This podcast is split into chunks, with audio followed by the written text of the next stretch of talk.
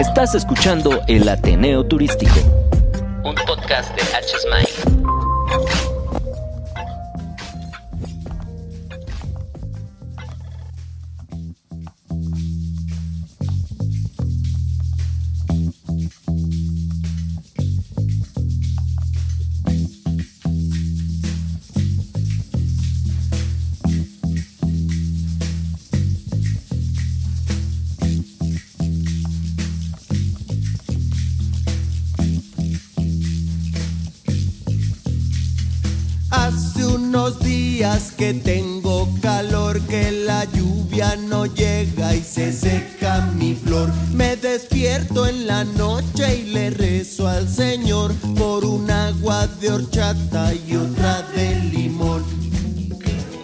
colegas del turismo? Bienvenidos al Ateneo Turístico.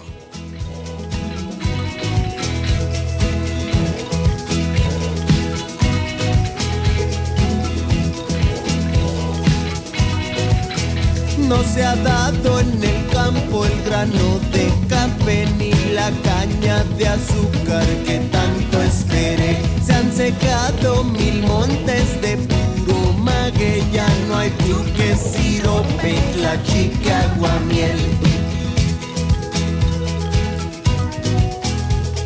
Bueno, ya tenemos 19 Ateneos. Acabamos de pasar la mayoría de edad en Ateneos. Y, Jaime, ¿qué te estás tomando para celebrar tu que ya puedes tomar en la cantina de la la Javi, ahorita estoy celebrando los 19 con un, con un vodka, con un Soborovka muy rico. No los patrocinan, pero, pero muy bueno. Oye, David, tú sí estás en cantina porque veo que tienes botana, ¿no? Además. Me cae una botanita bien buena por acá, entonces la verdad es que Más que nada tengo hambre, entonces ya lo que me caiga por acá me lo voy a comer. Mira, a ver que las, las, cantinas nos, las andan cerrando, ¿eh? por lo menos en la Ciudad de México. Nos andan cerrando, eso es, un, eso es un desastre. Tenemos que ser el restaurante del, Ateneo Turístico. Jorge, bienvenido al Ateneo después de un ratito que nos tenías ahí olvidados. ¿Cómo va todo por aquí Acapulco? aquí de vuelta y con ganas de abrirme una cerveza después de ver aquí que, que, no, que soy el único que, que, no está aquí acompañando esta, esta charla con un, con un trago. Jorge, tú que hace un rato que, no estás con nosotros, ¿con qué canción de mariachi se te antoja entrar a la cantina el día de hoy? Pues mira, no, no estoy experto, así que la verdad no, no, no, no sé opinar, la verdad. Te la voy a dejar a ti, Javi. Lo siento, te paso la bolita. Bueno, pues tú que, estás en Acapulco, pues tendrá que ser algo de, Luis Miguel. Eh, ¿qué, ¿Qué te parece la media vuelta? La media vuelta me parece buenísimo, excelente. Pues venga, vámonos para adentro.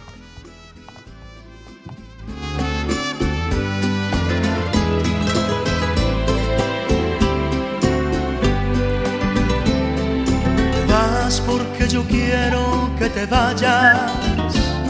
A la hora que yo quiera te detengo. Yo sé que mi cariño te hace falta quieras o no, yo soy tu dueño. Yo quiero que te vayas por el mundo y quiero que conozcas mucha gente.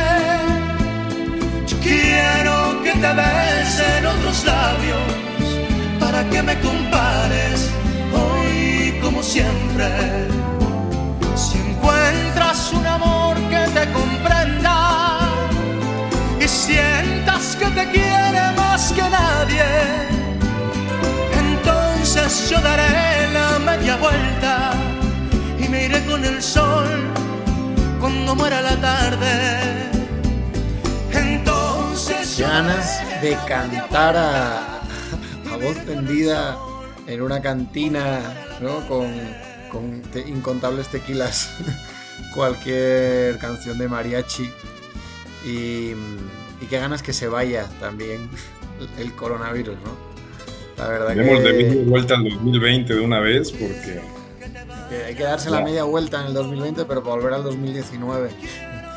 Hoy leía una noticia, vamos a, vamos a entrar este Ateneo a, en modo Reportur, que es quien nos apoya aquí con, las noticias del Ateneo, y, leía un, un, concepto que me encantó, que es el FOMO, que es el miedo a perderse algo. Eh, en inglés no lo acabo de entender bien porque es el fear or missing something, pero no sé qué significa la Pero, pero es interesante porque, claro, pareciera que ah, es fear or missing out. Y, platicaba aquí un, un columnista sobre, sobre esa idea en la que al haber estado tanto tiempo en casa, eh, pareciera que no, nos estamos perdiendo muchas cosas. Hay gente que ya está saliendo y hay cosas que ya están pasando fuera. Cuando estás en casa estás muy tranquilo y, y, hasta disfrutabas, ¿no? Al principio la cuarentena, todo el mundo haciendo pan, haciendo... Eh, haciendo pasteles, me acuerdo que cuando, cuando iba yo al Superamos se había acabado la levadura eh, y, y, ahora ya está la gente saliendo. Ya vemos cómo está Tulum, ya vemos cómo están algunas playas, ya pero hay gente que no, hay gente que no sale, entonces eh, luego de repente te entra un miedo de no, no quiero ir a ese evento, pero acabas de ir a, un convivio con unos amigos, pero no quisiste ir al, otro. Entonces empieza a salirte un miedo a, oye, ¿y si me estoy perdiendo algo? ¿Y si no estoy saliendo? ¿Vosotros creéis que, el turismo se puede aprovechar de esa sensación o es totalmente pasajera? O sea, puede, puede darse. Yo, yo creo que sí. O sea, a mí me, parece que estamos en un, en un periodo bien, bien, bien difícil de entender, ¿no? Porque, porque igual en, las pláticas pasadas también hemos llegado, empezado a caer en cuenta de que, de que no vas a poder vivir toda la vida encerrado, ¿no? Que vas a tener que volver a, reintegrarte a muchas cosas que, que, se dejaron de lado en, en los últimos meses, ¿no? Y, y, por un lado, tienes toda la razón. Hay gente que dice, no, yo no, mejor yo hago lo, lo, básicamente lo esencial, ¿no? Pero, pero como dices, el fin de semana ya vinieron a visitarte a los amigos, te pasaste toda la tarde juntos y como que medio, medio se volvió esencial estar en esa reunión, ¿no? Y, y, luego te invitaron a una boda y dijiste, bueno, sí voy, pero me quedé en una, en una esquinita, ¿no? Y, y la siguiente fin de semana no sales porque dices, bueno, no, es que ahora los contagios están bien altos, ¿no? Entonces, yo creo que estamos ahí en una zona gris en donde la gente no acaba de decidir si me quiero reintegrar a la vida normal o si me quiero seguir cuidando o si eh, eh, además no ayuda las noticias de, que el repunte, que, ni siquiera el repunte, que la verdad es que aquí nunca hemos llegado a, estar abajo y este y el nivel de contagio está siendo muy fuerte, ¿no? Entonces, y eso si lo combinas con que viene la cercanía de las fiestas de Navidad, en donde, en donde, digo, a esas alturas del partido ya todo el mundo andaba en las posadas, preposadas, posposadas o como le quieras llamar, y este y literalmente diario tenías una reunión con alguien para festejar el, fin de año, ¿no? Entonces creo que todo eso se combina y, la gente no, pues no está totalmente de un lado y totalmente del otro, ¿no? Jaime, ¿tú crees que el rojo que se promueve en la Ciudad de México es un miedo a, las posadas o es real? No sé si sea real, pero definitivamente es un miedo que, muchas posadas están cancelando, que no se van a hacer, que van a hacer en... Lo que ahorita se está buscando es hacer eventos petit comité, en donde sean 30 personas o el comité ejecutivo para tratar de hacer alguna celebración. Sin embargo, bueno, este tipo de posadas pasarán, serán para empresas, serán para familias. Y no me gustaría aquí entrar en un tema generacional hablando del FOMO, pero finalmente es algo millennial centennial, en ah. donde se vive de manera efímera todos todas las situaciones. Entonces, no nos podemos aprovechar de la situación hoy. Sin embargo, yo sí estoy convencido de una cosa y es que este año la Navidad se va a tener que celebrar de manera muy, muy local. Sin embargo, el próximo año es donde lo vamos a poder explotar, porque ya con una seguridad de poder generar fiestas mucho más grandes, se va a venir una ola de eventos muy buena. Entonces este FOMO se va a poder explotar de una manera diferente, pero el próximo año. Jorge, eh, este año eh, hemos hablado muchísimo. Además, es que está terminando. Hoy todavía no es este la cantina de, la Navidad. Debemos esperar a hacer una cantina de posada la semana que viene, que esto estamos preparando. Pero, pero podemos empezar a sacar conclusiones. Hemos hablado muchísimo de, de, de cómo solucionar este problema y hemos tocado temas sanitarios, temas de protocolos, temas de mercados, eh, temas de, de, de, círculo, de, perdón, de flujo, de ¿qué más hemos tocado? De tecnología, de producto.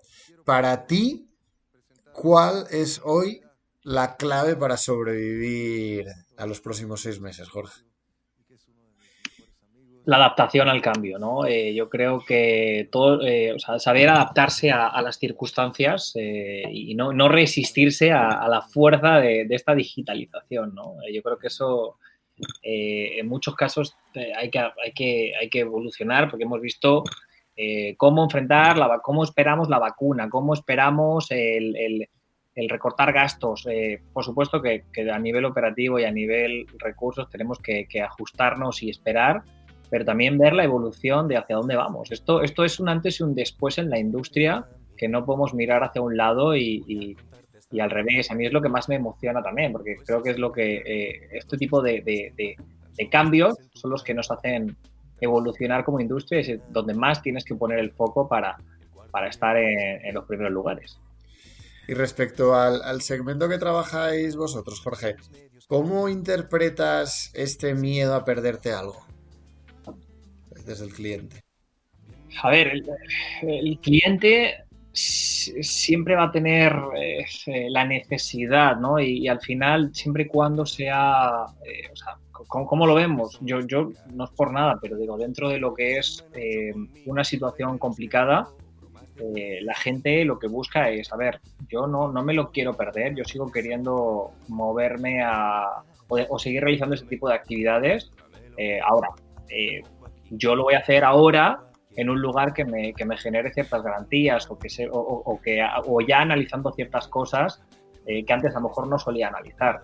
Entonces, eh, yo creo que eso impacta un poco derivado de lo que justo hablábamos de, cómo evoluciona el, la industria en algunos casos, donde antes con la confianza alguien agarraba incluso y, iba a un, a un lugar que, que, ya sabía que funcionaba bien, pero ahora a lo mejor hace una doble revisada antes de irse a, a un lado, ¿no? pero pues, el, fear of missing out eh, sigue estando ahí. La gente va, a tratar de, de, buscar una actividad todavía. Javi, ahí nada más tocaste un punto muy importante que me gustaría igual complementar con lo que decía Jorge, que eran puntos este, separados, pero, pero que se unifican. Al final, ¿qué es la confianza? ¿Qué pasa ahorita? Estamos en una vicisitud muy importante y es que se divide en dos. Las empresas, ¿cómo vamos a enfrentar este, la situación adversa en este momento? Y es, las empresas grandes, que es lo que platicábamos hace poco, bueno, ahorita antes de entrar, y el podcast pasado, y es que no pueden, las empresas grandes tienen cierta planeación y cierto flujo. Sin embargo, lo que le va a salvar a las empresas pequeñas en este momento va a ser la confianza en la gente en los bancos y en las inversiones, porque finalmente muchas empresas que ya salieron de los momentos más difíciles que fue abril, mayo, junio, que tuvieron que cerrar. Sin embargo, hoy, a pesar de que la empresa está funcionando y que sí está recibiendo clientes, huéspedes, pues ya no es suficiente. A pesar de que el flujo de efectivo es lo necesario para que la empresa sea rentable, ese flujo de efectivo ya no alcanza para pagar las deudas que tuvieron en ese momento. Entonces, ¿qué se necesita para que podamos salir hoy? Creo que son dos cosas. Una, que no pare este flujo. Y dos, también el, positivismo y la confianza de las empresas inversoras para poder darle adelante a, empresas pequeñas. Hombre, le hemos dado muchas vueltas, ahora que decías lo del flujo, yo siento que hemos estado esos meses muy centrados, o sea, ahorita ya nos hemos digitalizado, ya hemos metido las soluciones que necesitamos, ya hemos creado los productos, ya hemos... Eh, el mantenimiento importantísimo, ¿no? ¿no? Por volver a tener un hotel nuevo, porque muchos hoteles estaban ya destrozados. Y, y yo, yo siento que de repente el flujo vuelve a aparecer. O sea, cosa que no había pasado meses anteriores, ¿no? Ay, cabrón, mira, cayó un depósito. Ay, no, porque antes era como voy a tener panza para, para aguantar una quincena más. Y ahora, ay, esto, menudo regalo que me acaban de traer los. Se ha adelantado Santa Claus. Y claro, ahora vienen épocas de, bueno, pues ahorita no te lo gastes. Y viene una época difícil que también para esos empresarios de pago de, aguinaldos, pago de muchas cosas, que bueno, se va subando poco a poco el gasto. Bueno, sí, y, ahora veo que entra también muchísimo en juego la creatividad, ¿no? Que son las, las alianzas en la industria, eh, que antes a lo mejor no habíamos visto, ¿no? Y, ahí es donde también es ver cómo, cómo exprimiendo ciertas alianzas entre dos sectores, o sea, dentro de dos empresas distintas dentro del mismo sector, eh, tratar de sumar. Y, ahí es donde yo creo que eh, bueno, pues, hay que seguir apoyándose ahora eh, como, como, una forma de, generar revenue paralelo ¿no? y apoyándonos como industria.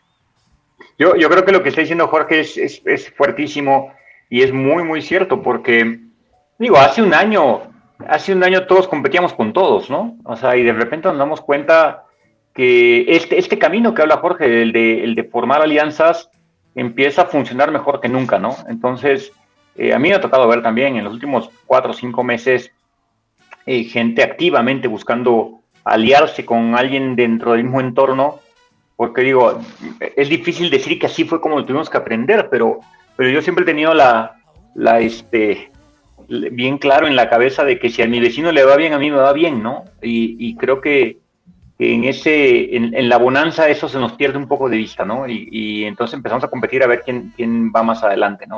Y ahora este entorno nos, nos empujó a todos a reconocer eso, ¿no? A reconocer de que, ¿sabes qué? Te ayudo para que me jales, ¿no? Y, y, eso, eso me parece que a mí que como aprendizaje es valiosísimo. Y me encanta lo que dices, además, porque mi filosofía, y esto es un poco a nivel personal, pero es de cuanto más das, más recibes, y a mí me encanta ser o sea, generoso, compartir incluso cosas eh, con alguien que dices, oye, por, si están compitiendo, ¿por qué compartes esta información? No, a ver, hasta cierto punto, lo que compartir es hacer evolucionar una industria, ¿no? Y, bueno, en general todo, ¿no? a nivel personal, pero me encanta eh, que la tendencia también se esté cada vez más generalizando y extrapolando al, mundo, a esta industria que tanto amamos. Me encanta esa, voy a repetir tu, frase, me encanta esto que estáis diciendo, pero os voy a proponer un reto. ¿Estáis listos? Vamos a, voy a quitar todas las noticias que tengo aquí y os voy a proponer un reto, precisamente con, lo que comentaba Jorge de, de esta adaptación. Vamos a hablar de los mitos turísticos que ha creado esta pandemia. ¡Pum! mitos sí. Pues empezando por el turismo no contagia, Creados en 2020. Venga. Creados por Javier Puente. Venga, creados por... Sí, sí, sí, creados por Javier Puente. no, ese, no es mito, esa es una realidad, lo sabemos. Es una realidad, al revés. El mito, el mito es pensar que el turismo Va, eso es, un mito que ya está desmitificado. Pero, eh, venga, cada uno que piense en un mito. Yo lo voy a poner encima de la mesa el, mío.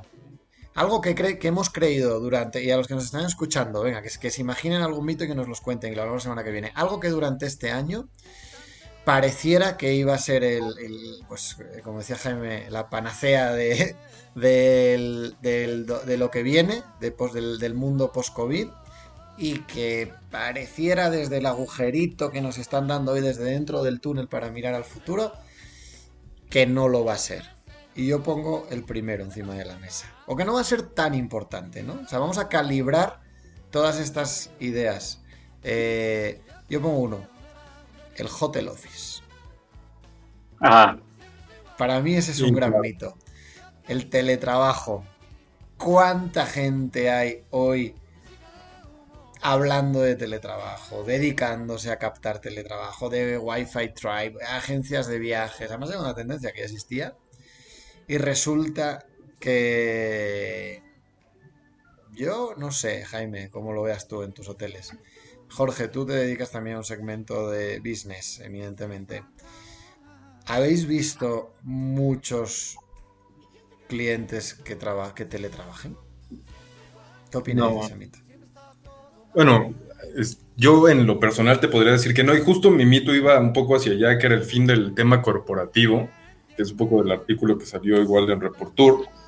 Y no, en mi perspectiva, tal vez puede ser diferente a lo que comente Jorge, sin embargo, yo, yo creo que no, porque las personas al final terminan siendo, bueno, todos somos seres sociales que buscamos tener ese, ese conjunto de ideas, compartir las ideas para tomar una decisión final. Y por Zoom, lo impersonal que se ha vuelto desde las redes sociales a la evolución que tenemos hoy, me parece que ya es demasiado y es un exceso de, de, ser impersonal. Entonces creo que, que, no, que no basta. Yo lo he visto con hoteles en Ciudad de México, en diferentes estados de la República. También te puedo hablar de, de, situaciones fuera en el extranjero, como Estados Unidos, en Nueva York, en Chicago, con hoteles allá. Y no, no, no es algo que te da. ¿Va a haber productos 100% adaptados a ese mercado o esto va a ser un nichillo más por ahí? Exacto, es donde yo iba a, a también argumentar. Digo, o sea, yo difiero un poquito, porque sí creo que sí se ha visto favorecido ese segmento pero no sé si como para crearlo como producto y potenciarlo, ¿no? O sea, por lo que... Y, creo que como tendencia, creo que se ve, muy claramente, ¿no? Como destinos, sobre todo de playa, de repente eh, han crecido versus lo que eh, extrapolado al porcentaje de ocupación permitido, en algunos casos versus lo que tenían un año pasado, ¿no? Temporadas que no eran habituales y quedándose entre semana.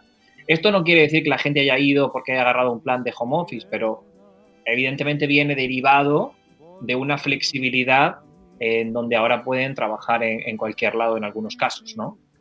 Claro. Me parece una moda, me parece una moda, no un nuevo estilo de, negociación y de segmento. Es algo que, va a pasar, que en este momento está muy en boca, pero es una moda completamente. y te aseguro que en año y medio eso no va a existir.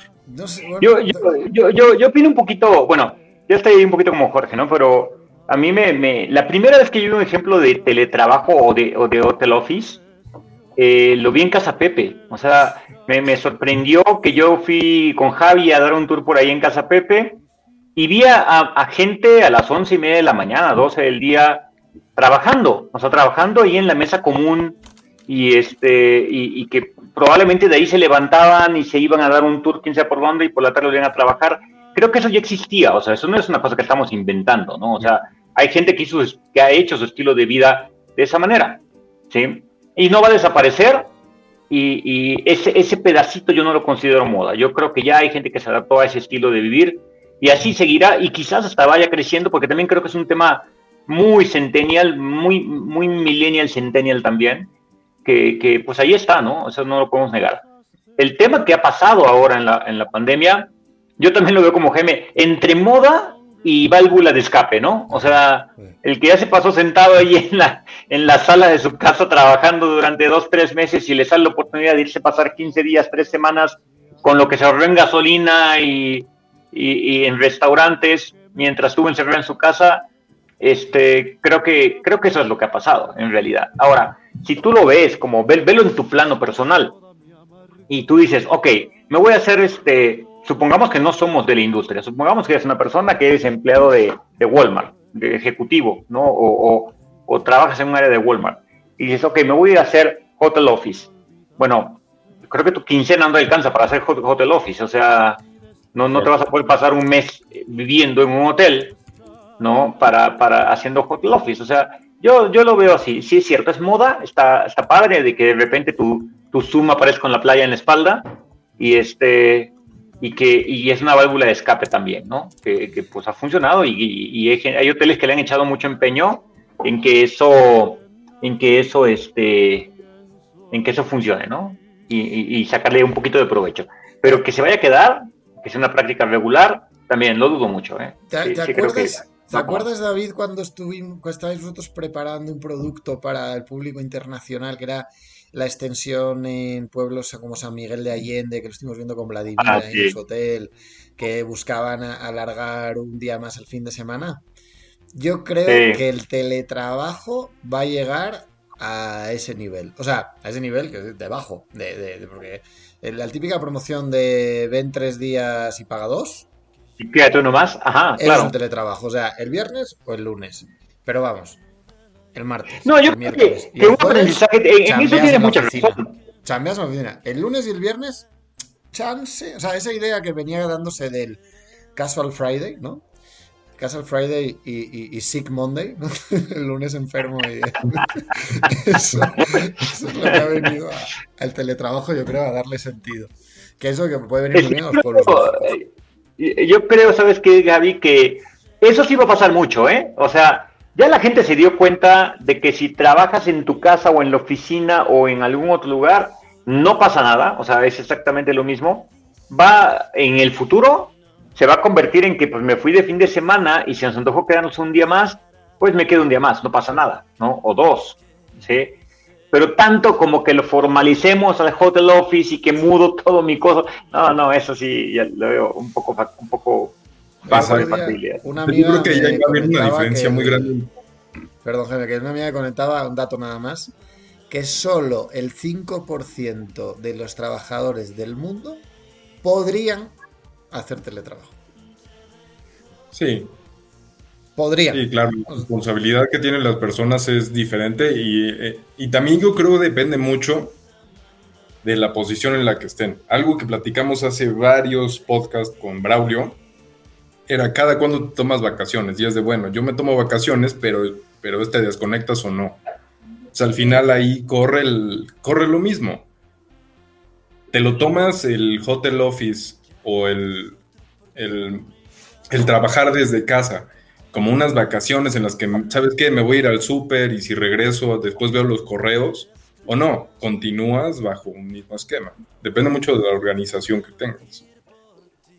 Sí, yo estoy de acuerdo con eso. Yo creo que más bien lo que estamos viendo actualmente es la reinterpretación o el Bleacher 2.0, ¿no? O sea, porque, porque es precisamente eso. O sea, yo creo que hoy es bien difícil realmente desconectarte, ¿no? O sea, el, y, y, y, creo que más bien lo que estamos haciendo es que estamos haciendo un blending ahí entre nuestra vida diaria, eh, nuestro tiempo de esparcimiento, el tiempo que le dedico al trabajo, y al final del día nos estamos acostumbrando a que el horario ya no es de 9 a 6, ¿no? Sino que ahora eh, tú tienes tu lista de pendientes durante el día, así como si, como si es la lista del súper, y, tú pones tus objetivos del día. Y si esos objetivos los cumples a las 6 y media de la mañana o los cumples a las 7 y media de la noche, pues simplemente tu, tu, tu, tu, meta del día es acabar con todo esto, ¿no? Mira, y eso está muy bien si se sigue bajo cierto esquema. Hay un libro muy bueno que se llama Measure What Matters, que sigue la, la, regla de OKR, the Objective Key Results. Entonces, si seguimos ese esquema, sí se puede seguir, sí se puede hacer y se ha visto comprobado en todo Silicon Valley. Sin embargo, no es para todos y no en todos los trabajos, porque te pongo un tema que, por ejemplo, yo tengo a mi cargo el call center. Dime si un call center puede hacer algo así. No, Dime si cualquier empresa, nosotros en hotelería, todo el servicio sí lo puede hacer, tal vez la parte administrativa pero todos los demás no pueden. Ah, bueno, Exacto. Que, que, sí creo que, puede aumentar el porcentaje de, gente que haga home office, pero al final no deja de ser un, tema que, tiene cierta curva y que un hotel office, la persona que quiera hacer un hotel office, yo creo que, el que lo haya experimentado habrá visto una disminución de su productividad también, ¿no? Y, tampoco lo ha, lo ha visto como una opción, salvo que quiera tomarse unas vacaciones. A, veces sí, a veces no. Yo creo que es mucho lo que dice Javier, ¿no? O sea, digo, este, eh, Jaime, que, que del tipo de actividad que va a depender el que puedas o que no puedas. yo lo veo también desde otro punto de vista. Jorge, lo que tú haces o lo que yo hago, por ejemplo, este, te permite mucho la administración de tu tiempo. Con pandemia o sin pandemia, ¿eh? O sea, tú, puedes jugar un poco a, administrar tu trabajo, ¿no? Hace mucho tiempo había un, una modalidad, una modalidad de administración que se puso muy en boga, que era el tema de la administración por objetivos. Nunca la vi funcionar realmente como decía la teoría, ¿no? Pero, pero ahora, en el tema de la pandemia, se volvió realidad. O sea, este, ya, ya, no, ya no te califican porque te vean sentado en tu lugar en la oficina a las 9 de la mañana y hasta después de las 6. Ahora te califican porque llegues a lo que tienes que llegar, o que entregues lo que tienes que entregar, o que ejecutes lo que tienes que ejecutar. Eso es realmente administración por objetivos. ¿sí? Y creo que la gente está aprendiendo a trabajar de esa manera. Ya, pero los objetivos de 2020. posibilidades, ¿no? Los objetivos de 2020 son un poco sui generis. no son tan, no, digo, obviamente sí, porque las condiciones los objetivos de 2022, a ver si permites que, el, trabajador no llegue, que llegue, que llegue. Imagínate uno que no llegue, no manches, o sea, es el mañana en la oficina a las 9. Sí, bueno, sí. Ahí es donde voy que es una moda. Así está bien esto, este tema de los objetivos, que es lo que les decía del Measure What Matters, sin embargo, hoy se puede vivir bajo ese término, se tiene que adaptar. Hoy se...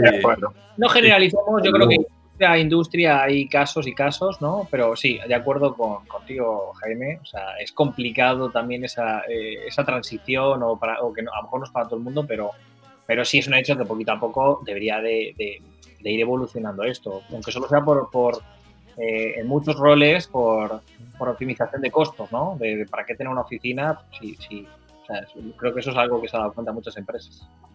Sí, claro. David, venga, otro mito. Cuéntanos tú el tuyo. ¿Cuál crees que es el mito? Además, tú estás en la parte de consultoría. O sea, tú puedes ser creador o desmitificador. Yo, yo creo que el, no sé, uno de los de los mitos que se han vuelto a, a romper. Y te voy a poner mucho de la perspectiva de, la consultoría, ¿no? En donde creo que durante mucho tiempo eh, la gente empezó a creer la, teoría de que la generación de experiencia te iba dando las, las atributos para resolver tus propios problemas, ¿no?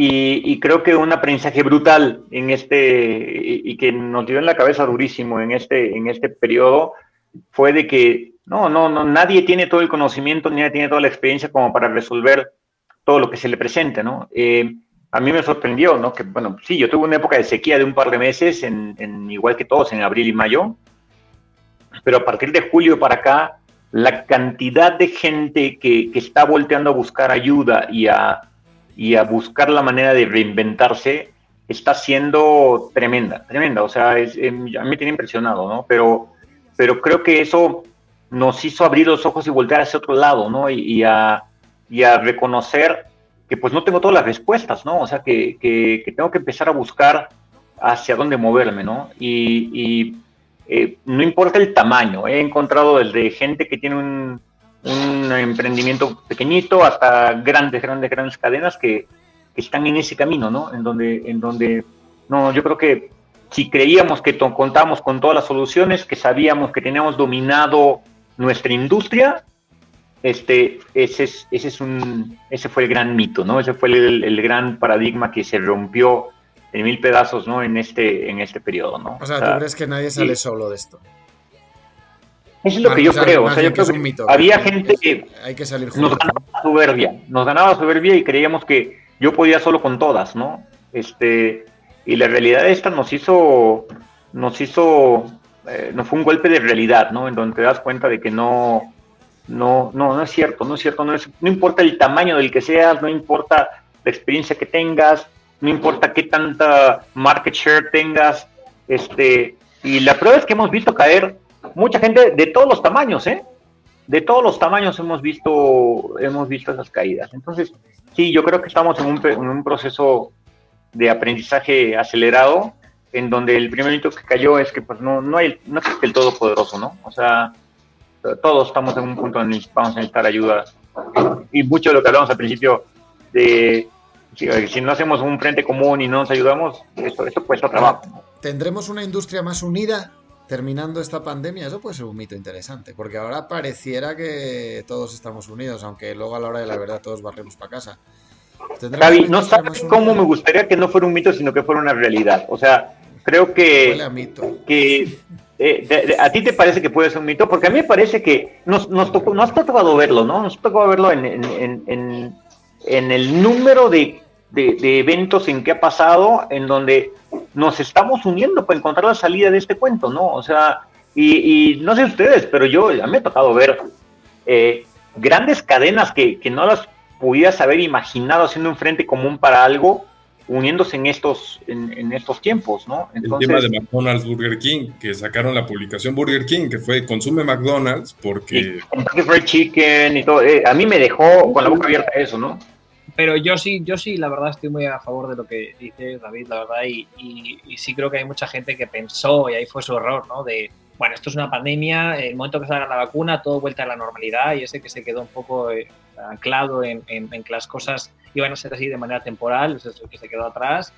Y como tú dices, o sea, esto lo único que hizo fue acelerar las cosas por tres y, evidentemente, pero esto también creo que tiene razón Javi en que va a haber mucha gente que llegado el momento y, viendo sus números de nuevo estables va a volver a tender a, a, pensar de una forma más eh, unilateral, no, no, no tan colaborativa pero yo no creo que sea la forma. Yo creo que al revés, va a ayudar al turismo a evolucionar mucho más si, seguimos eh, buscando estrategias de forma colaborativa.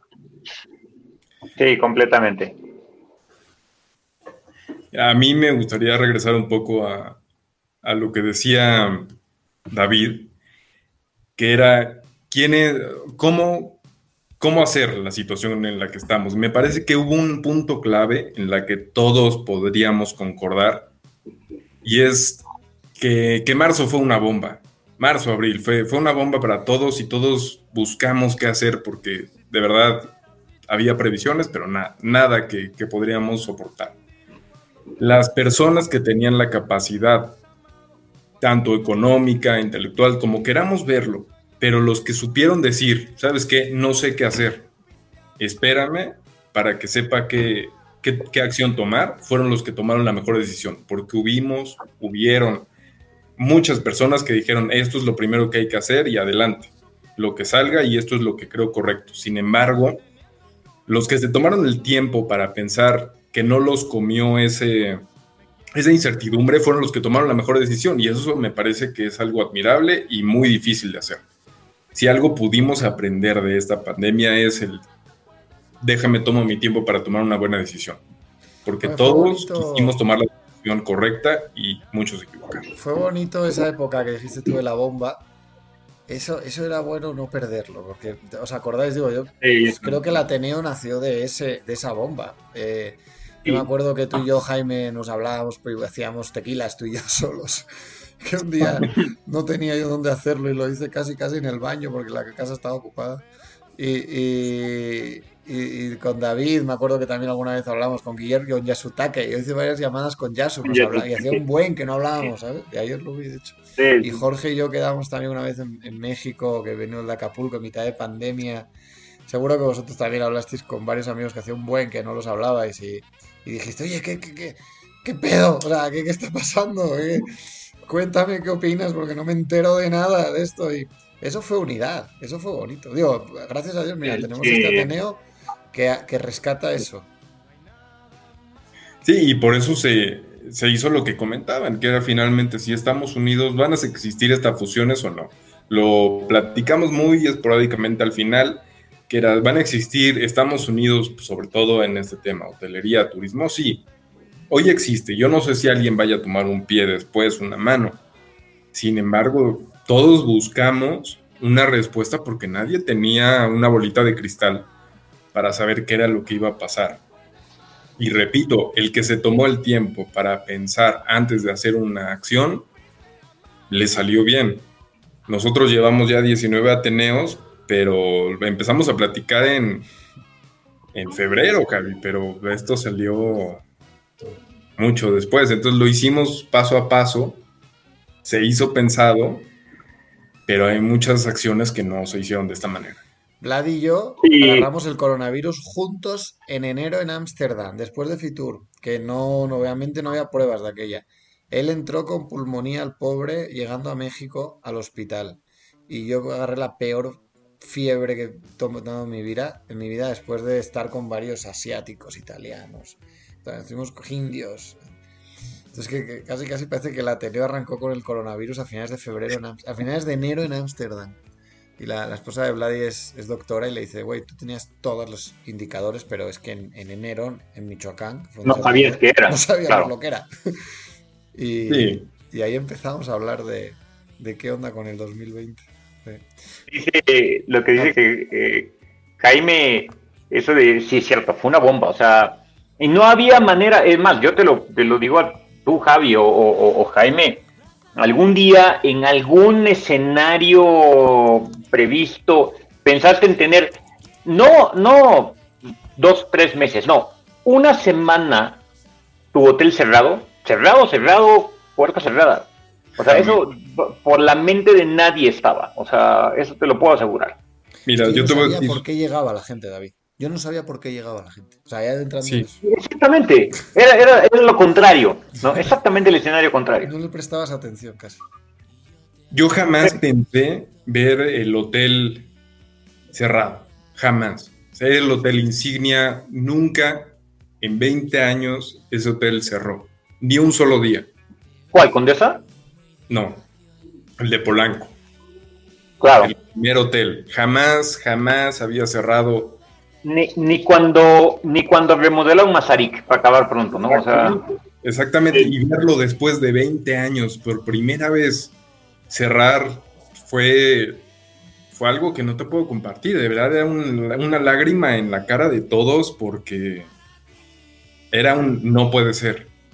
Sí. No puede ser. Entonces, sí, sí, sí fue yo creo una bomba para todo el mundo.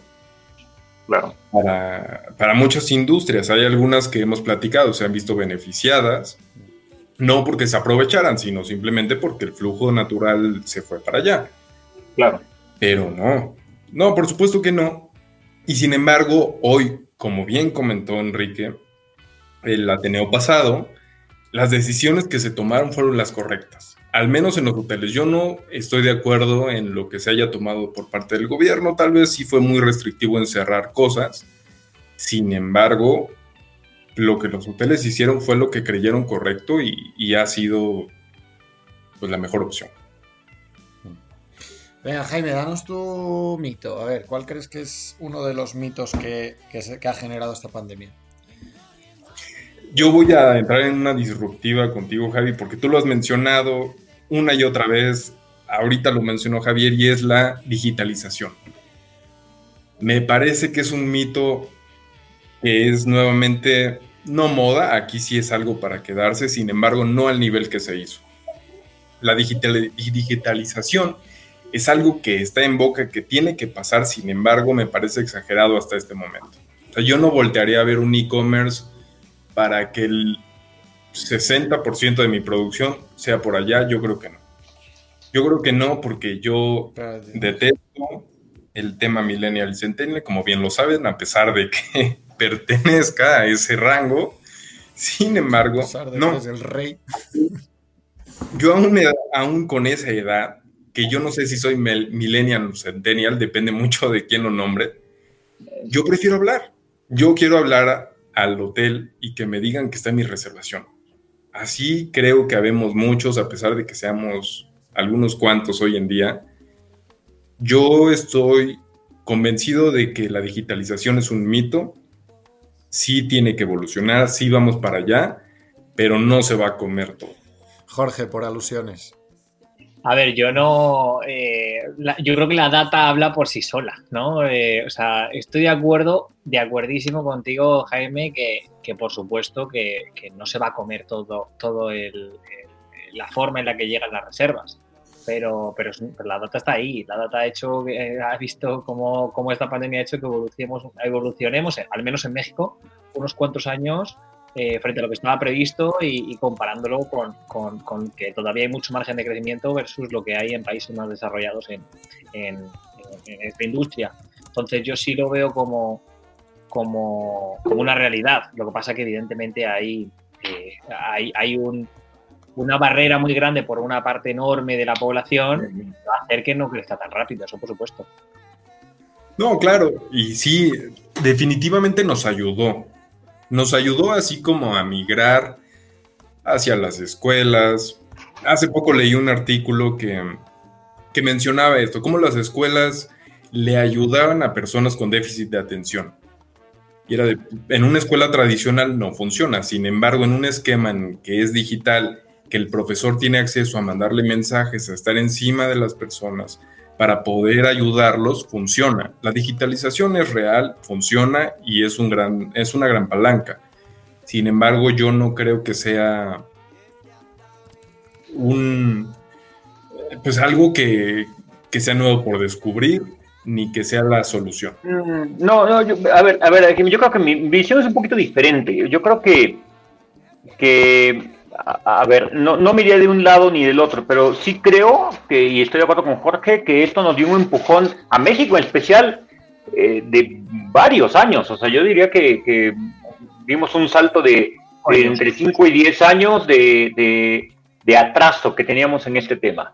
¿sí? Y más aún todavía, sí, yo, yo hace dos años decía, insistía mucho en el tema de que si volteabas a ver el tema hotelero específicamente, hotelero, y tú veías otros, otras industrias, eh, la hotelería estaba muy, muy alejada de, la tendencia que tenían otras industrias en el tema de digitalización.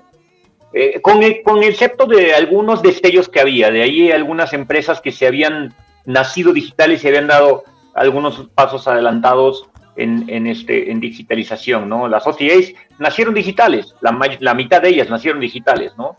Pero, pero en, en, el aspecto hotel, hotel, hotel, me parecía que estábamos bastante atrás a nivel mundial, ¿eh? A nivel mundial, porque si ustedes se fijan lo que pasó en estos seis, siete meses, creo que no había un día del, del, del, año en las noticias en que no llegas que tal cadena, que tal grupo, que tal cosa, invirtiendo en tecnología, en tecnología, en tecnología, para ponerse al día. Entonces sí creo que hubo un empujón fuertísimo, ¿no? Hacia, en, en, esa dirección. Ahora, que vayamos a regresar a, hacer, o sea, sí creo que todavía hay gente, como tú dices, que, siendo tu generación me parece extraño oírte decir eso, ¿no? Pero, pero, pero la realidad es que yo, en lo personal, en mi experiencia personal, que, que viajo muchísimo, este, última vez que levanté el teléfono para hablar a un hotel para ver si mi reservación estaba o no estaba. O sea, y si no tengo que hacerlo el resto de mi vida, voy a ser muy feliz. Entonces, la verdad es que creo que sí, que esto fue eh, el, tema digital. El primer fenómeno es que creo que emparejó el piso para todo mundo, ¿no? Porque de un día para el que sigue no había otra opción, ¿no? Entonces yo creo que emparejó el piso, nos puso a todos a un nivel más o menos similar, con una necesidad similar, y entonces tuvimos que evolucionar en ese sentido. Que vayamos hacia atrás, yo lo veo tremendamente difícil. Yo creo que, que esto es, fue un punto de partida y entonces que todo va caminando en ese sentido. Que sí habrá un porcentaje de gente que todavía prefiera los métodos tradicionales y que, y que no va a voltear 100% a lo digital. Sí, eso va a pasar y eso no lo podemos evitar ni con las generaciones, yo creo, ¿eh? O va a pasar mucho tiempo en que eso se pueda llevar al 100%. ¿no? Pero, o sea, aquí hay dos. Yo creo que... eso, va a seguir estando y, no va a morir. no va a morir. No va a morir, pero no me parece que fue un boom demasiado grande. Es que cuando hablamos de digitalización, Jaime, hay que hablar, hay que separar en dos universos: la distribución y la operación. Entonces, creo que tú, Jaime, estás hablando de distribución y David está hablando de operación. Sí, exacto. Entonces, claro, no es lo, tú no, o sea, decir que el checking online va para atrás, la neta, yo creo que no. no, no, no, no, Decir que el PMS va para atrás, bueno, creo que vaya para atrás el PMS y volvemos otra vez a agarrar los, ¿te acuerdas? Estos listados en cartulinas que ponías las habitaciones y ponías un rotulador así. Pero, por ejemplo, si es verdad, yo estoy de acuerdo con Jaime en el tema de la llamada. Eh, ahí lo he visto en hoteles de, bueno, de España de, en los que trabaja mi familia, que la gente sabe que la OTA cobra una comisión, ve el precio y llama al hotel para negociar.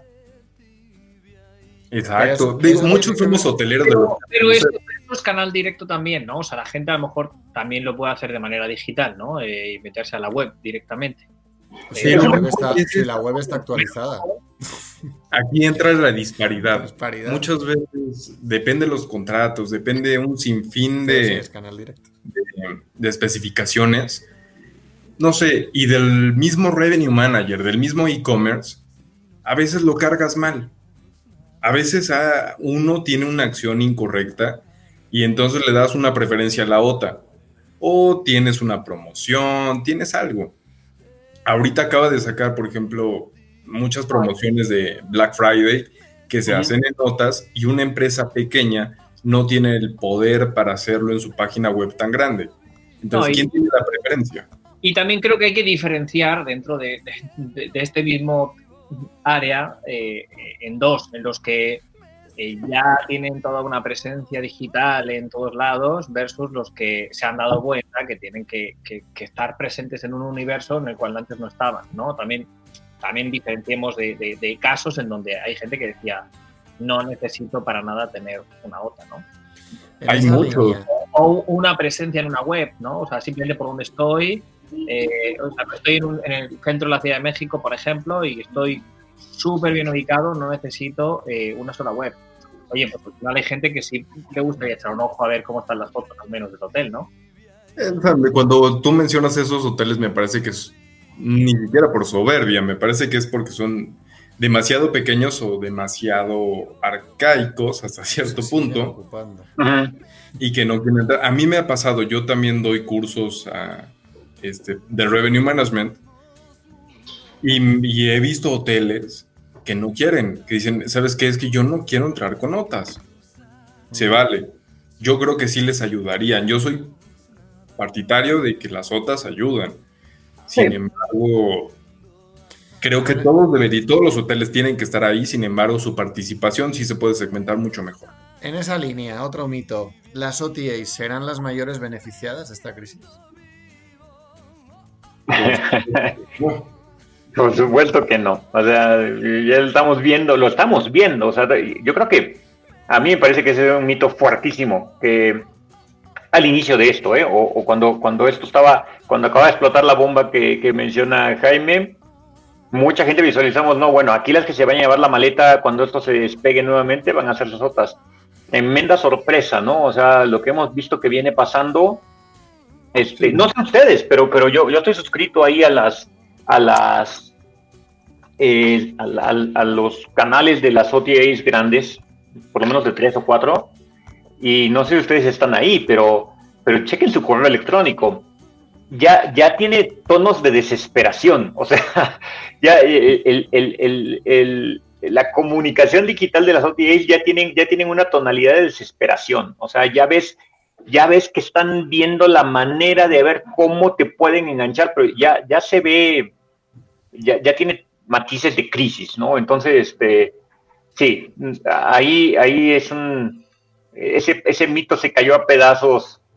De repente nos dimos cuenta, para empezar, el número de gente que se han salido de las OTAs grandes, globales, y de y, y lo que hemos estado viendo, que ha venido pasando, ¿no? Entonces, creo que eso también hizo mucho que un poquito el punto anterior, mucho que el hotelero de cualquier tamaño voltear a ver su canal directo, ¿no? Y que busca, voltear a ver cómo lo refuerzo, cómo lo, mejoro en tecnología, cómo lo hago funcionar mejor de lo que normalmente, o cómo le vuelvo a poner atención, porque había gente que, que ya vivía tan colgado de las OTAs que, que, le dejaba de poner atención a su, a su canal directo o dedicarle el tiempo suficiente a su canal directo. Entonces, esa fue una combinación que, que vimos, ¿no? Que, que fue generalizada, ¿no? Jorge, tú que tu empresa empieza por O como TA, eh, digo, por casualidad nada más, ¿qué opinas de esto? A ver, o sea, yo creo que es evidente que todo el mundo tiende a, aprovechar para, sacar fuerza a su canal directo, ¿no? Eso es un hecho. Y, evidentemente, pues hasta inclusive eh, la empresa que yo también trabajo, pues también eh, nos gusta fomentar nuestro canal directo.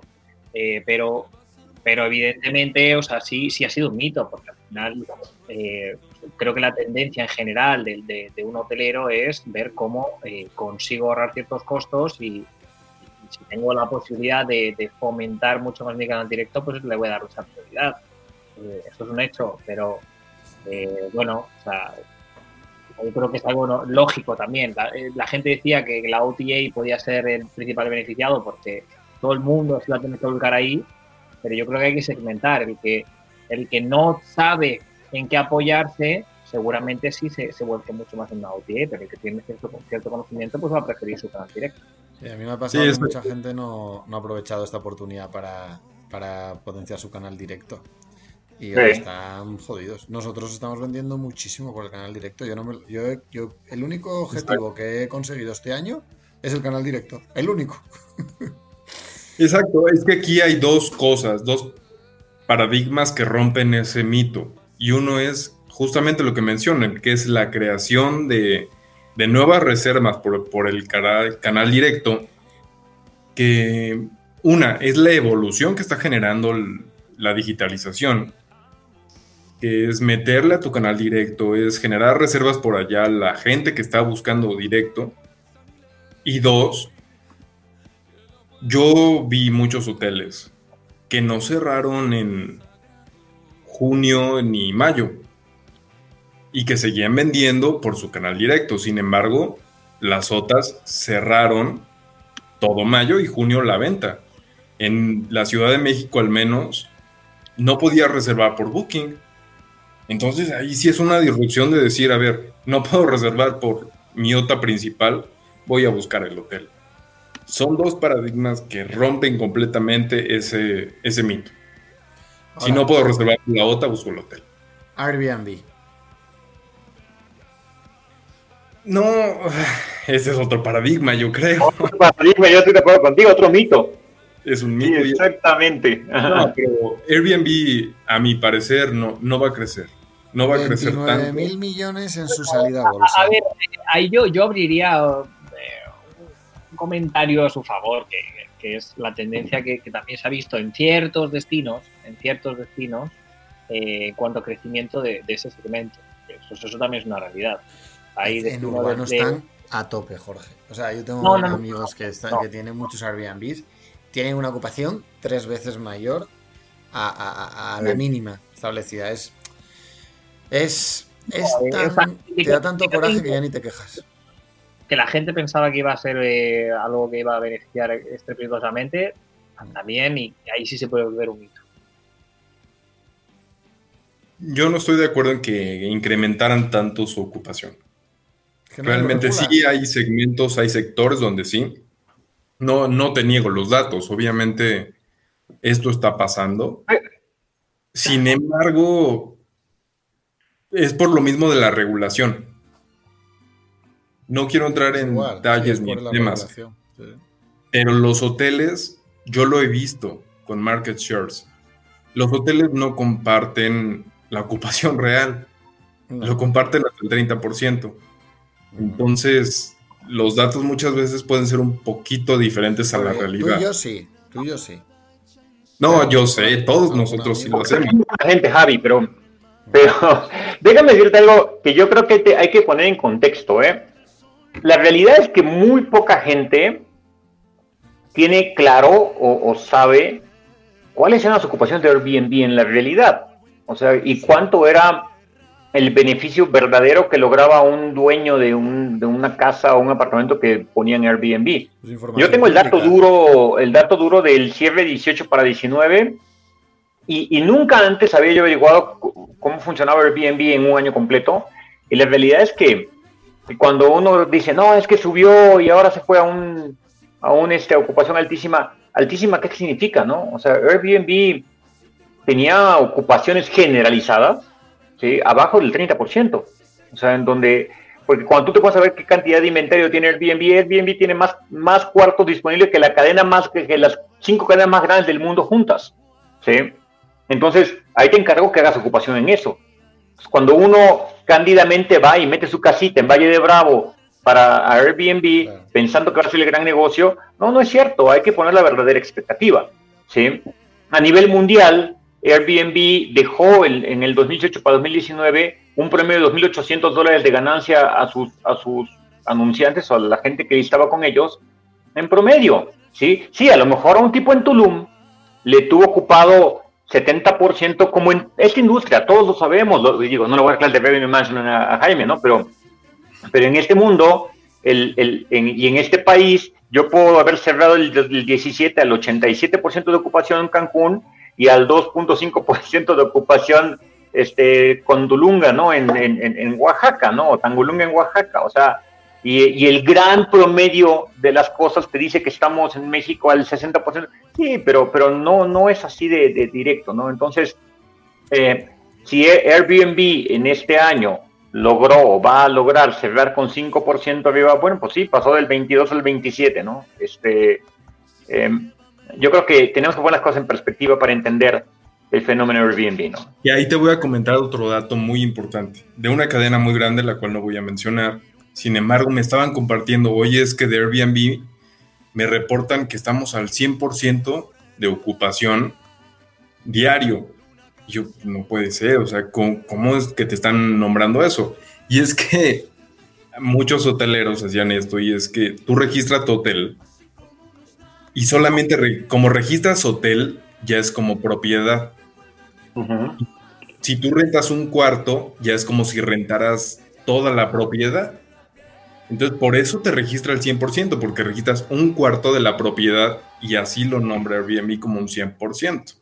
No porque fuera culpa de Airbnb, sino porque es un así tema es. de. Ahí os va, ahí os va el dato, Jaime. Barcelona.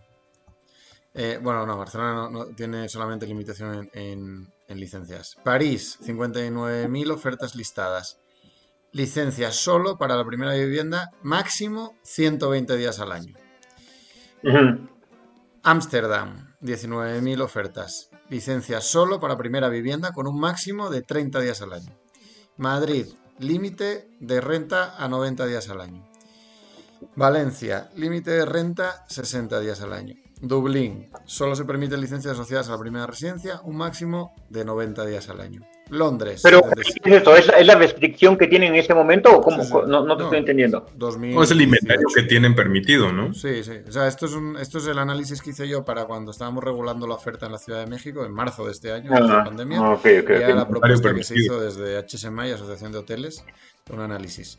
Londres, máximo de renta 90 días al año. Los Ángeles, máximo de renta de 120 días al año. Eh, San Francisco, 275 días al año. Eh, Sydney, 180 días al año. Eh, Singapur, solo puedes rentar si te lo rento 6 meses seguidos. O sea, eh, y así me sigo. O sea, Nueva York, 30 días al año. Las Vegas, 30 días al año.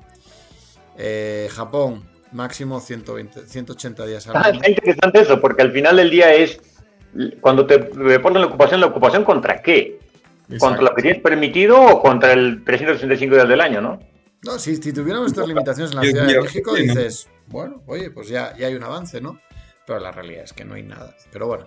Y la otra parte que mencionaba David, al momento del revenue, ya no, pues ya no te da. La técnica con la que venden, voy a hacerle aquí un favor a Airbnb y decir tal cual, lo que muchas personas de Airbnb hacen, a ver, ¿en cuánto quiero rentar mi casa? En 20 mil pesos. Divide, oh. divide 20 mil entre 30 días y eso es en lo que la rentan diario. Obviamente eso no funciona con un hotel, eso no es la, el revenue que tiene que manejar en meter costos de, de operación oh. y muchas cosas. Eso ya no funciona en un GOP, eso funciona en un ingreso bruto para una persona que tiene una propiedad. Entonces, ya metidos en tema de revenue, sí. Hay por ahí, igual, y mira, para una, una, una de las conversaciones más interesantes que hemos tenido justo sobre este tema ha sido con Luis Barrios y con Jorge Valderrama, el director jurídico de Airbnb. Estaría bueno eh, juntarlos, voy a, voy a intentarlo. Vamos a por el siguiente Bien. mito, a ver qué opinas. Jorge, no, no, no, te he dejado todavía que digas nada, no sé si, si quieres decir alguno, pero se me ocurre algo muy, fácil, muy, muy fácil. La vacuna nos va a salvar a todos. Te juro, te juro que iba a decir un poco eso, ¿no? O sea, pero, pero, va un poco, pero no lo he dicho porque ya, porque iba un poco ligado al anterior, ¿no? De, A ver, porque lo- ya lo, lo- no, como la gente decía, bueno, la vacuna es lo que va a hacer que, volvamos a la normalidad otra vez. Si no, hasta que no haya vacuna, vamos a seguir eh, pasándolo mal. Bueno, oye, la gente pensaba que a lo mejor no iba a haber salvación hasta que no hubiese vacuna. Y hemos visto que, que con ciertas medidas y con, o sea, y como bien dices tú, Javi, que, que el turismo no contagia, pues, pues no, no es necesario que haya una vacuna para que la gente pueda seguir haciendo su vida. Pues Javi, me parece ahí también tocamos mucho el tema de pues, vayan a leer, la vacuna no es la panacea del mundo, porque en realidad la vacuna sí va a ayudar a mejorar la, la seguridad de las personas, el viajar, sin embargo, toda la crisis económica que ya existe no lo va a ayudar. las empresas que ya están con un flujo de efectivo muy bajo, que están al punto del quiebre, no van a viajar, no van a hacer nada. Entonces, no va a ser un cambio. La vacuna nos va a ayudar, sí va a, sí va a dar seguridad. El viaje del leisure seguramente va a aumentar, pero no. La vacuna nada más va a ayudar, no es una panacea. Mm. No va a curar el turismo. No, estoy de acuerdo contigo. Yo también estoy de acuerdo en que, que la vacuna va a ser un, elemento de confianza, ¿no? Pero no va a ser la solución. Yo, no lo veo de esa manera, ¿no? O sea, además que no es una cosa que por acto de magia en enero todos estamos vacunados, ¿no? No es cierto, es un proceso muy, muy, muy largo. Hace poco había una matemática por ahí en donde decía que, que México tenía, México, ¿eh? Nada más hablando de México, México tenía la capacidad para aplicar entre 6 y 8 millones de vacunas al mes. O sea, eso es más de un año para que la población de México esté vacunada. ¿Sí? Entonces, en el caso de que realmente haya un alcance al 100% de la población, ¿no? O sea, entonces, no, no, no, eso.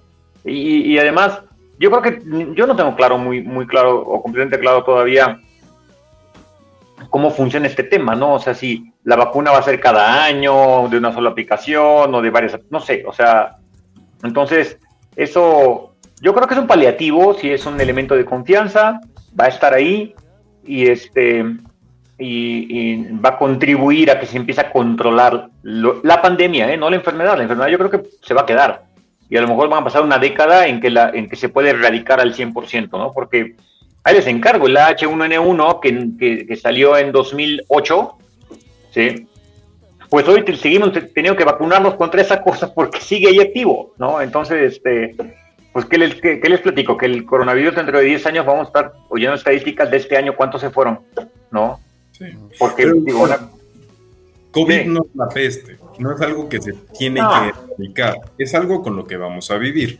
Exactamente. Sin embargo, a pesar de las personas que se vacunen, es que es tal cual de decir, a ver, se vacunarían. Hay muchas, hay muchas personas que dicen que sí, hay muchas que dicen que no. Porque hay muchas personas que en su lógica dicen, ¿sabes qué? Si mi vecino se vacunó, yo ya no. Pero tal vez la otra persona se vacunó, pero sigue cargando el virus. A mí me va a dar igual. Claro. no lo contagie, pero en su ropa lo trae.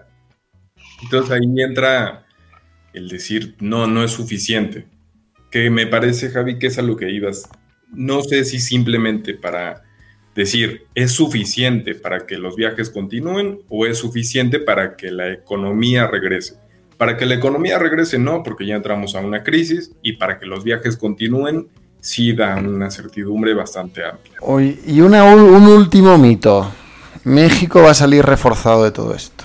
Mira cómo me mira. Jaime me mira de lado, así como diciendo, este te lo acabas de inventar ahora mismo. Venga, vamos a cerrar con esta idea. A ver, ¿por qué sí y por qué no? Por ejemplo, yo voy a decir un, un por qué sí. Eh, haber tenido el aeropuerto abierto todo el tiempo. Como lo que decía Jaime, aprendimos que en un momento vamos a tener que vivir del flujo. Bueno, pues ahora habrá que hacer nuestra planeación en función de estar preparados con un flujo que me permita sobrevivir en una cosa a un, a un evento como este, ¿no?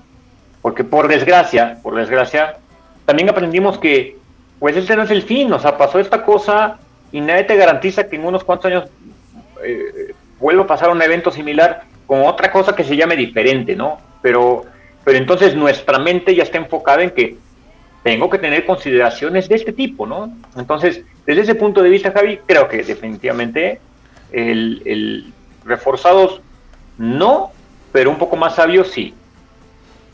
A ver, de, cualquier crisis siempre se sacan cosas positivas, ¿no? Claro.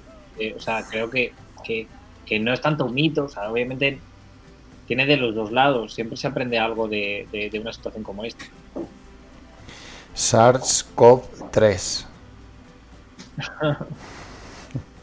que tener, bueno, estaremos más preparados por lo menos. Una, uno de los puntos, además, que a mí me, genera una fricción con esto de, que si México saldrá reforzado o no y que no sé hacia dónde se orientará, que yo creo que va a ser imposible, es si vamos, si nos va a beneficiar no obligar a que la gente se haga PCRs para entrar al país, o no. Mira, ahí ha cambiado mucho. Nosotros ya vimos, hemos visto con ateneístas que vienen a platicar con nosotros que claro que funciona, que me parece que es algo que platicamos sí va a hacer. Eso se va a reforzar, sin embargo va a ser un lapso. No, no va a durar para siempre.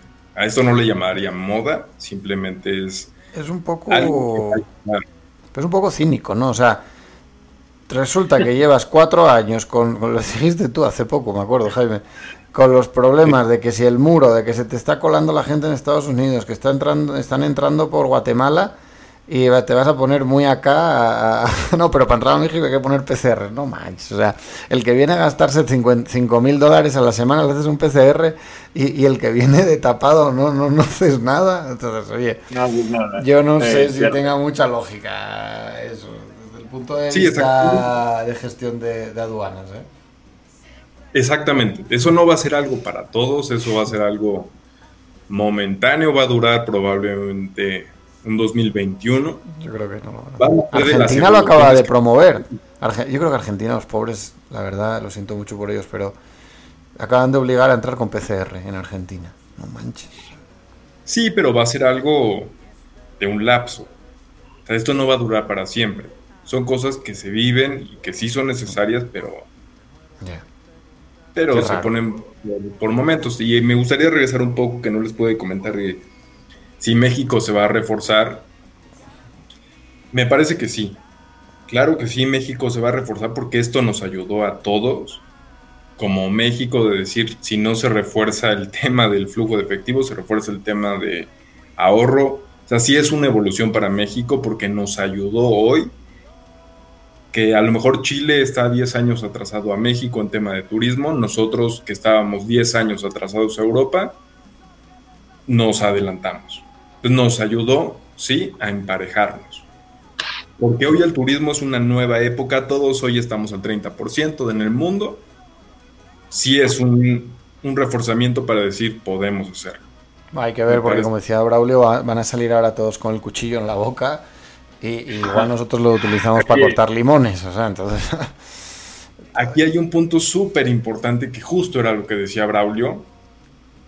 Vamos a ver que no es, que es completamente revenue. Perdón por ser técnico, soy revenue manager, pero que no en su ocupación. México estaba en un nivel de los 10 primeros en gastos, sin embargo, entre los últimos. A lo mejor en, en Australia las personas gastan mil dólares en viajes, aquí gastan 100 dólares. Pues es un momento de reforzar y evolucionar. Entonces sí, vamos a evolucionar, ya llegamos a la ocupación porque todos estamos igual de, mal. Vamos entonces hacia el revenue, que es el tema que hemos tocado siempre, no bajar tarifas, no hacer los temas incorrectos. Es un momento de tomar tiempo, pensar y tomar la estrategia correcta. Bueno, la última, el último mito, a ver qué opináis. Cancún se va a verde en los próximos 15 días y la Ciudad de México a rojo. Hago como el emoticono este que levanta los brazos así. ¿What? Bueno, eso sí que es un mito para empezar. No, pues es lo que escucho yo con los colegas de Cancún. Nos vamos a verde y aquí nos vamos a rojo. No manches, o sea, ¿qué pasa? Juega el León contra las Chivas. ¿o qué? Sí, claro. Lo platicamos, Javi. Y México dudo que se vaya a rojo. Tú también.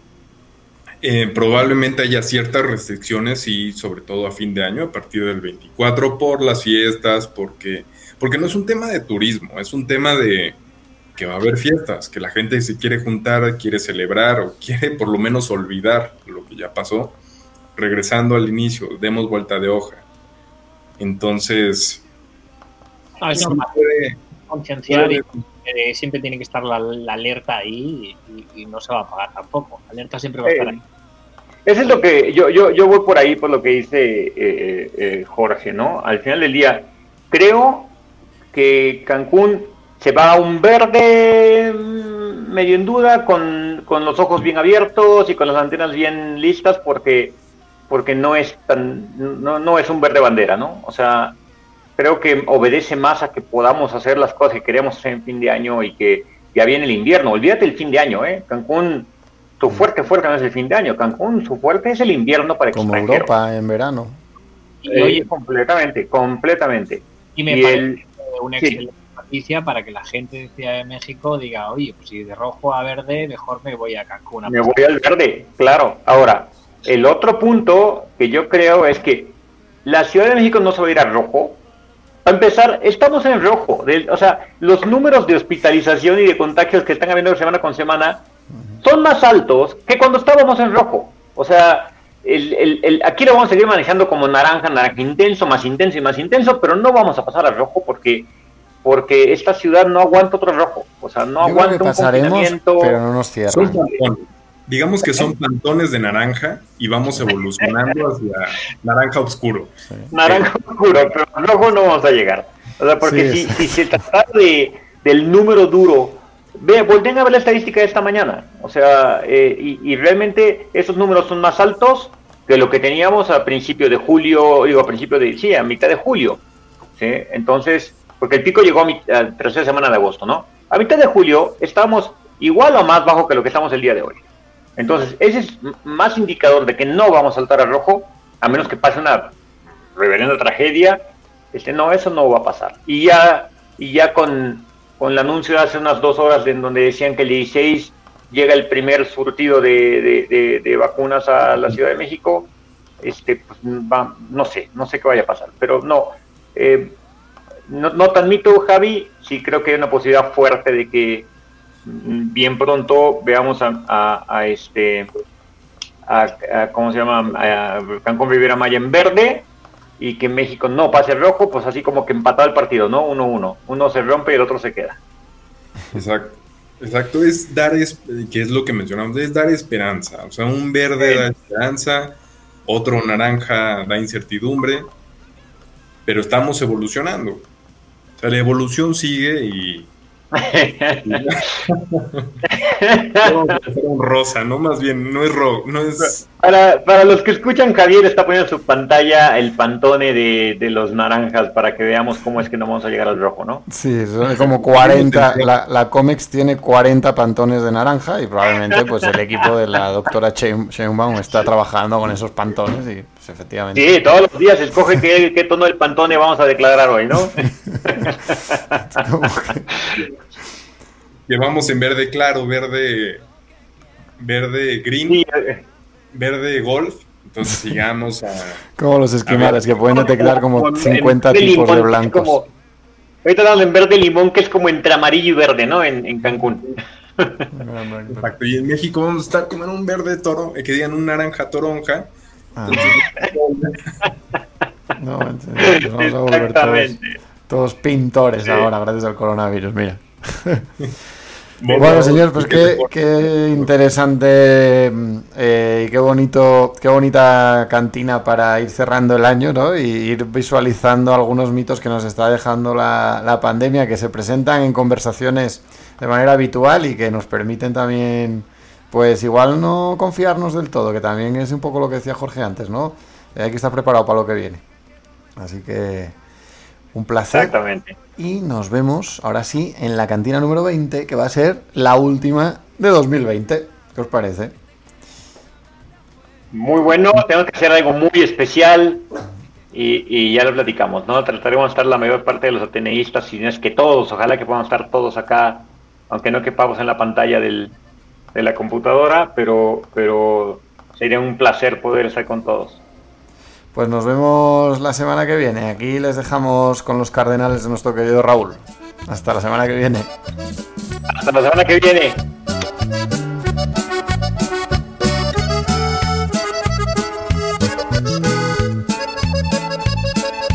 Que no te habrán dicho, que no te habrán dado. Capricho que no has realizado